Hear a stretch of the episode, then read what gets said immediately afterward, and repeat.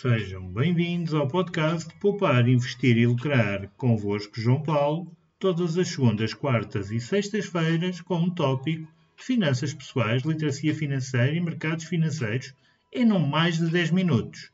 Vamos lá então começar.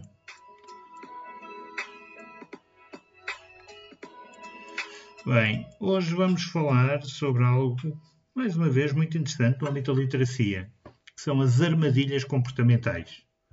Se não sabes, eu vou-te explicar. É algo que lidamos diariamente, não só nas finanças, mas todas as áreas da nossa vida. As armadilhas comportamentais também são conhecidas como vieses cognitivos. São padrões sistemáticos de desvios de pensamento racional que podem levar a decisões equivocadas. Existem muitos tipos de armadilhas comportamentais, mas vamos falar de alguns exemplos mais comuns e eu também vou especificar exatamente na área financeira. O primeiro é o viés de confirmação. Não é mais do que a tendência de buscar, interpretar e lembrar informações de maneira que confirme as próprias crenças ou hipóteses pré-existentes e ignorar informações que as contradizem. Algo que é muito comum nas finanças, principalmente com os grupos nas redes sociais, em que há sempre gente a dar dicas de investimento e muitos não se questionam. Vão atrás, não validam confirmação de nada e simplesmente investem. Erro. Depois temos o efeito de ancoragem. Não é mais do que a tendência de se basear fortemente numa primeira informação ou valor que recebe, não é mais do que a âncora, ao tomar decisões, mesmo que essa informação seja irrelevante ou incorreta. Aqui não é preciso dizer mais nada. Depois temos o efeito de disposição, que é a tendência de avaliar os resultados positivos como sendo mais influenciados pela habilidade pessoal e os resultados negativos como sendo influenciados pela sorte ou fatores externos. Bem, cá temos mais um que é bem comum nos mercados financeiros. Mas vou voltar a este tema quando entrarmos exatamente no mercado financeiro. Depois, quando temos um trade ou uma negociação, melhor dizendo, que corra bem, gabamos que foi a nossa análise, os nossos conhecimentos, tudo bom.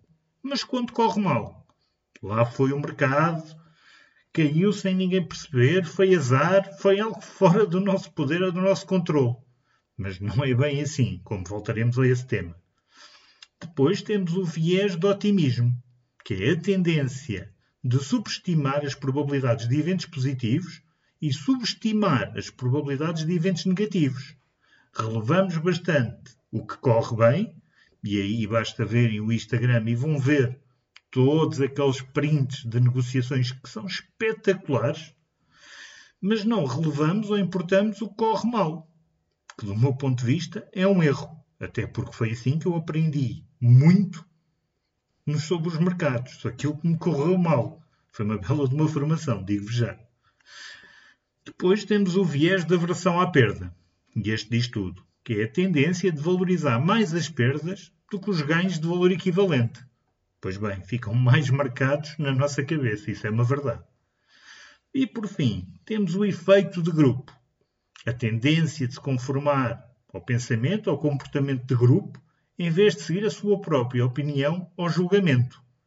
Aqui temos algo que é bastante recente, como seja o Reddit, não sei se acompanharam, em que um grupo lança uma ideia de investir numa ação que está a valer nada toda a gente compra, ela chega literalmente à Lua e de repente todos saem. Pois bem, aqui tivemos uma coisa que iremos falar no futuro, que é o FOMO, Fear of Missing Out, o medo de ficar de fora.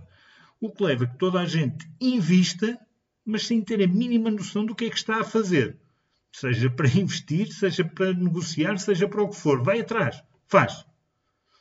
Não é comum, garanto-vos. E estas armadilhas podem ter um impacto significativo em muitos aspectos da nossa vida, incluindo, lá está, as finanças, na nossa saúde, relacionamentos e tomadas de decisões em geral.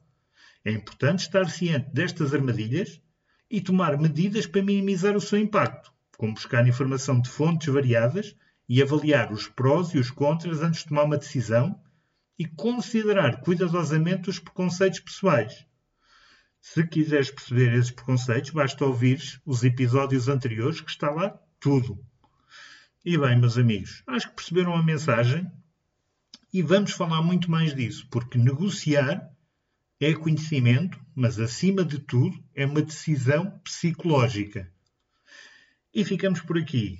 Se quiser ver estes temas em maior detalhe, vai a